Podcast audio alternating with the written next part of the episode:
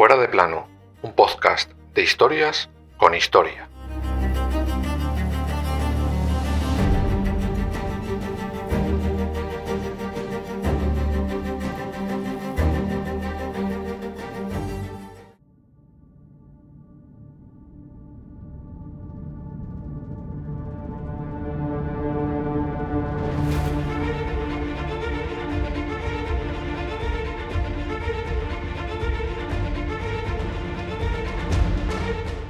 Recuerden, recuerden el 5 de noviembre.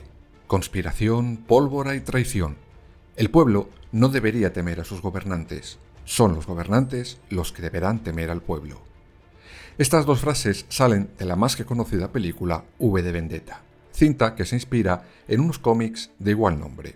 Y ambos, película y cómic, se inspiraron en unos hechos muy reales, algo más crueles y con menos romanticismo que ocurrieron la noche del 5 de noviembre de 1605 en Londres. Se la conoce como la conspiración de la pólvora y acabó estallando por los aires.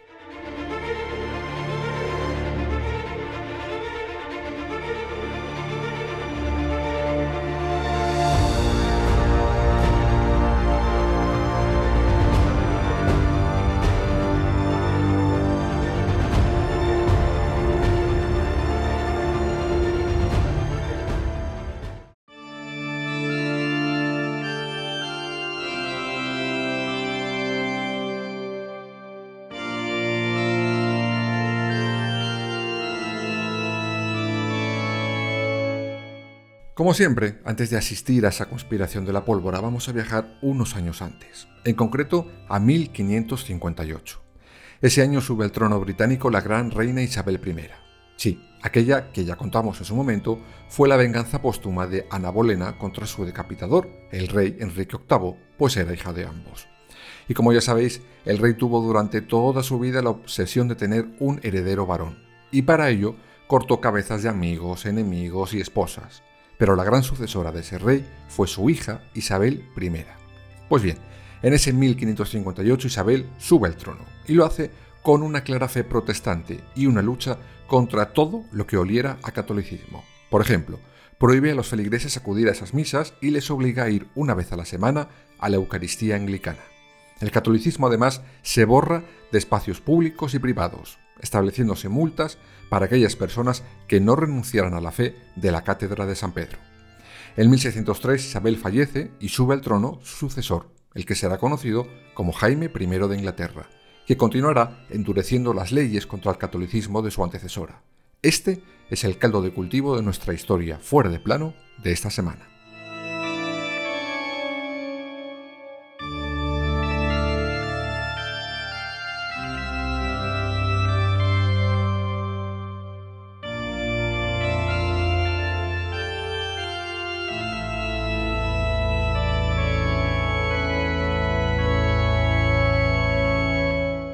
Durante esos años, los ultracatólicos habían intentado pelear, pero no habían conseguido nada de nada. Por ejemplo, el 18 de agosto de 1604, un grupo de extremistas llevan a cabo un atentado con el fin de que su religión vuelva a liderar Inglaterra, pero no consiguen absolutamente nada.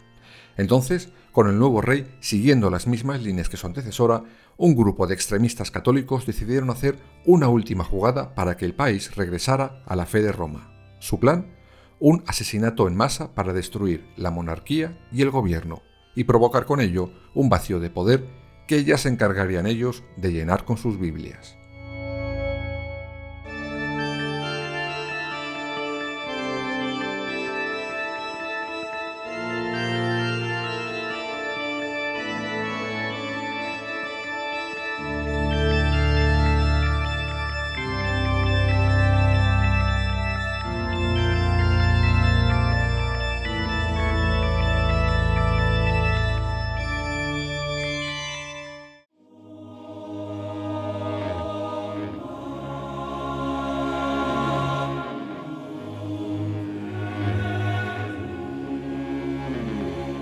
El líder de esta conspiración era Sir Robert Catesby, un noble y ultraferoz católico. Junto a él estaban Christopher y John Wright, Robert y Thomas Winter, Thomas Percy y Thomas Bates.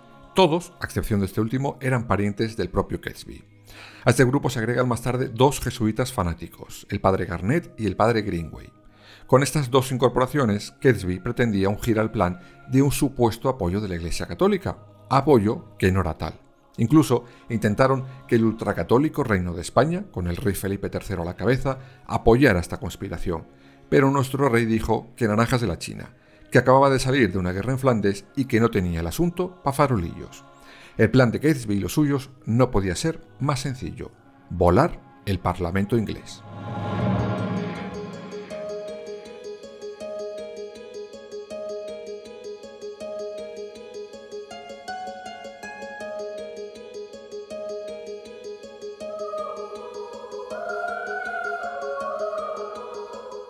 Pero ¿por qué ese día y por qué el Parlamento?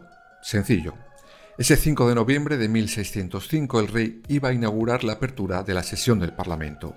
Allí estarían presentes todo Perro Pichi, el rey, los miembros del Parlamento, los lores, los jueces, el Consejo del Rey. Vamos, iba a caer hasta el apuntador. ¿Qué necesitaban para lograr su plan? Cantidades ingentes de pólvora. De ahí el nombre de la conspiración. Y otra cosa más, alguien adicional a esa pandilla que se encargara de encender la mecha que haría saltar por los aires a todo el personal. Claro, incluido él.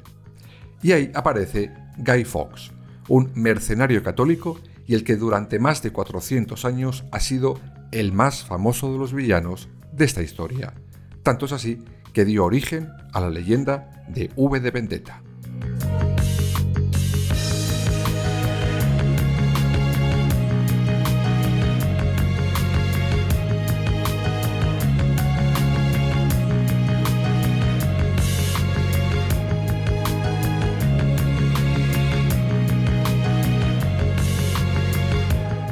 A pesar de eso, como ya hemos visto, Fox tuvo un lugar muy secundario en todo este plan. ¿Y cómo lo iban a desarrollar? Bien sencillo. La pandilla de la pólvora necesitaba entrar como fuera en los sótanos del Parlamento para poder colocar allí la pólvora. Al principio alquilan una casa cercana y desde ahí cavan un pasadizo hacia el Palacio de Westminster, pero se dieron cuenta que había un camino más corto y sobre todo más rápido, un almacén de carbón situado justo debajo de la Cámara de los Lores, y allí que fueron a alquilarlo. En esa bodega depositan 36 barriles cargados de pólvora hasta arriba. Como ya hemos contado, para hacer estallar esos barriles necesitan a alguien que entendiera de pólvora, pues en aquellos años no era algo que todo el mundo usara en Europa, y ese era Guy Fawkes. Para asegurar el mayor daño posible a los barriles de pólvora, deciden meterles cientos de barras de metal, las cuales destrozarían tanto personas como la estructura del edificio. Lo más importante era proteger la pólvora fuera como fuese, y el encargado era, como no, Guy Fawkes. Todo parecía ir bien, hasta que apareció una carta que lo cambió todo.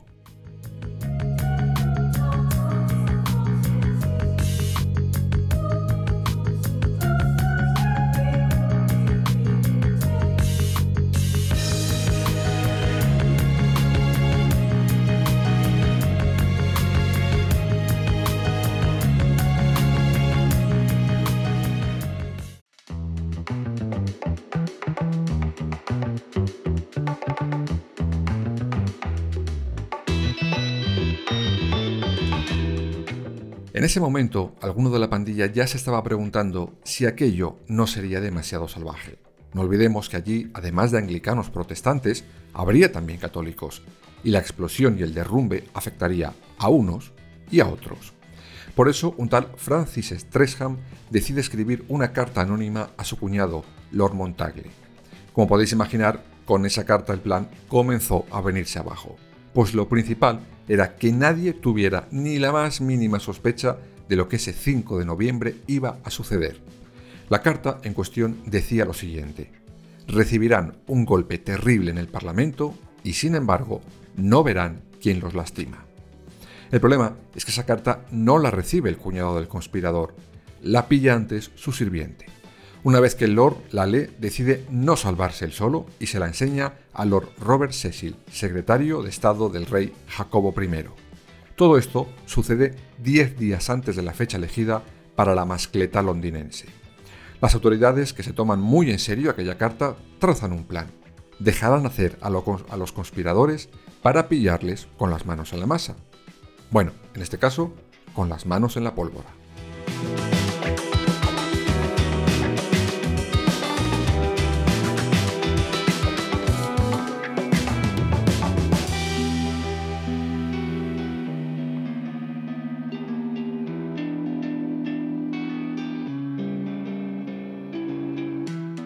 Con esta aparente inacción, las autoridades pretendían que los conspiradores no huyeran.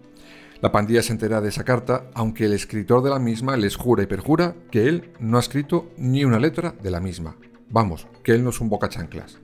Recelosos al principio, vuelven a confiar porque ven que no hay ningún movimiento para pararles, o para al menos investigar.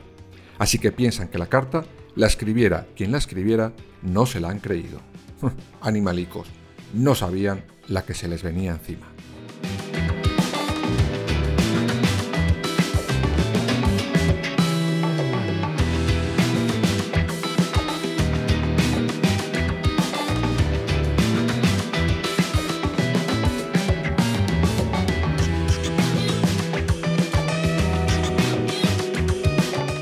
Y llegamos a la tarde del 4 de noviembre.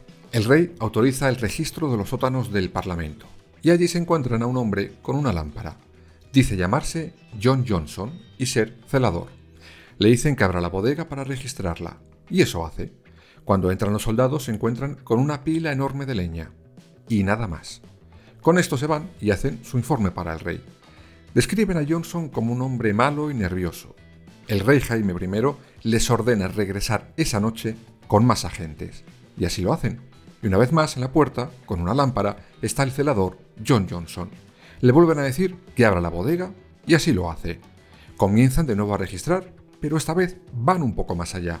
Empiezan a quitar los troncos y troncos y troncos de leña apilados y comienzan a salir barriles y barriles de pólvora. En ese momento registran a John Johnson y le encuentran en sus bolsillos un reloj, un cordón de combustión lenta para hacer de mecha y pequeñas maderas para crear una llama. En ese momento detienen a ese celador, que era Guy Fawkes.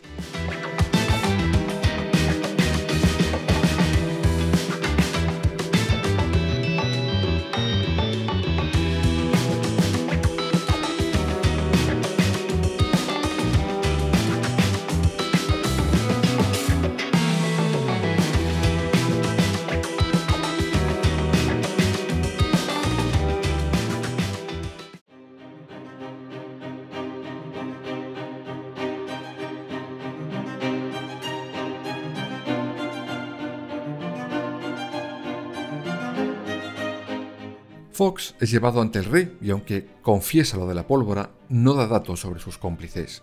De inmediato es llevado a la Torre de Londres. Allí conoce al terrible teniente de la torre encargado de los interrogatorios y con carta blanca del propio rey para ejecutar cualquier tipo de tortura al detenido. Le hicieron de todo y por su orden, para terminar en el potro de tortura, donde sus extremidades eran alargadas poco a poco.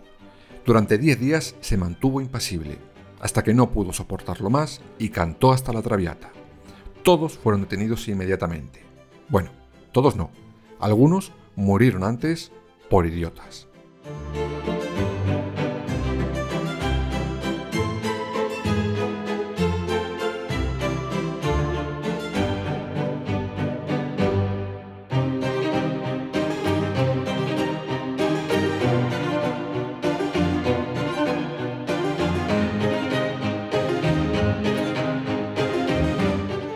Gatsby, el ideólogo de la conspiración, junto con otros cuantos de la pandilla, habían salido de Londres antes de todo esto para buscar apoyos para su causa. Se entrevistó con varios lores a los que les daba pólvora. En una de esas, la pólvora se mojó y a Gatsby no se le ocurre otra cosa que ponerla a secar delante de un fuego. Y claro, la ciencia hizo el resto. La pólvora explotó. Mira, al final esto sí que tuvieron sus chispas. Cuando esto sucede, algunos huyen, pero otros como Gatsby se quedan pero son rodeados por las fuerzas del rey.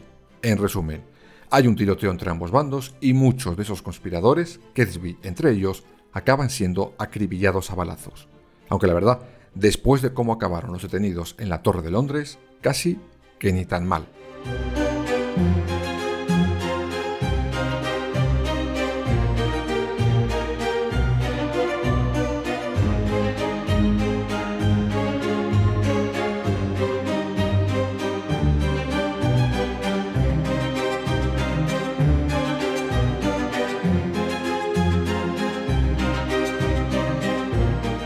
Hemos dicho, el resto fueron detenidos y llevados a la Torre de Londres, donde fueron debidamente torturados. Hombre, faltaría más. En enero de 1606 todos son juzgados. Todos confiesan su culpa y casi todos aseguran estar arrepentidos. Supongo que para evitar lo que sabían que se les venía encima. El castigo reservado para los culpables de alta traición era, y por este orden, ser arrastrado, ahorcado y descuartizado que fue lo que ocurrió durante dos días consecutivos. Y aquí aviso a los más sensibles. Esto no es apto para todos. Cada uno fue arrastrado por los talones por un caballo por las calles de Londres. Luego eran ahorcados hasta quedar casi sin aliento, pero sin llegar a morir. Se les bajaba del patíbulo y aún con vida se les castraba, se les sacaba las entrañas y después lo decapitaban. Evidentemente ahí no quedaba ni uno con vida, pero la condena proseguía pues se les cortaba el cuerpo en cuatro partes. Algunos, para evitar esto último, eh, intentaban saltar del patíbulo con la intención de romperse ellos mismos la cabeza o el cuello. Este fue el caso de Guy Fawkes, quien murió desnucado, aunque muerto no se libró de todo el tratamiento al completo.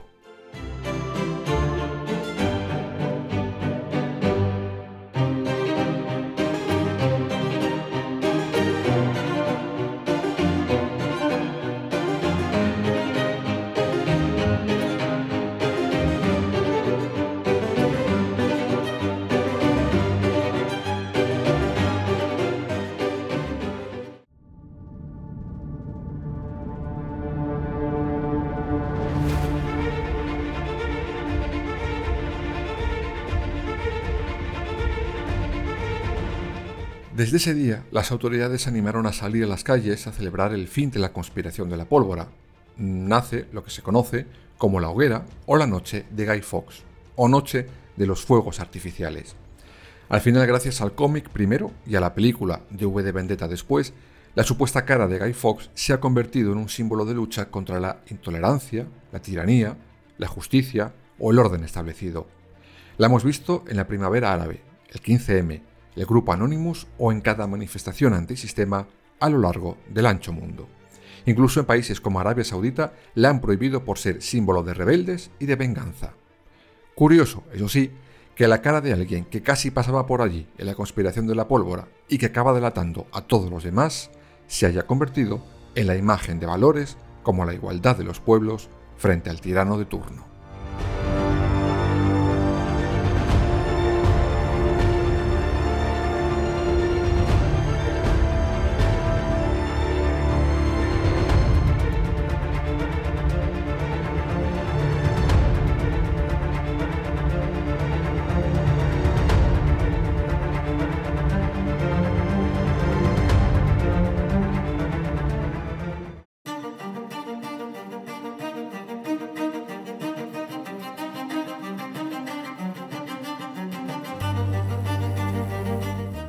Fuera de plano, suscríbete en las principales plataformas y síguenos en nuestras redes sociales, Instagram, Twitter y Facebook. Fuera barra baja de plano.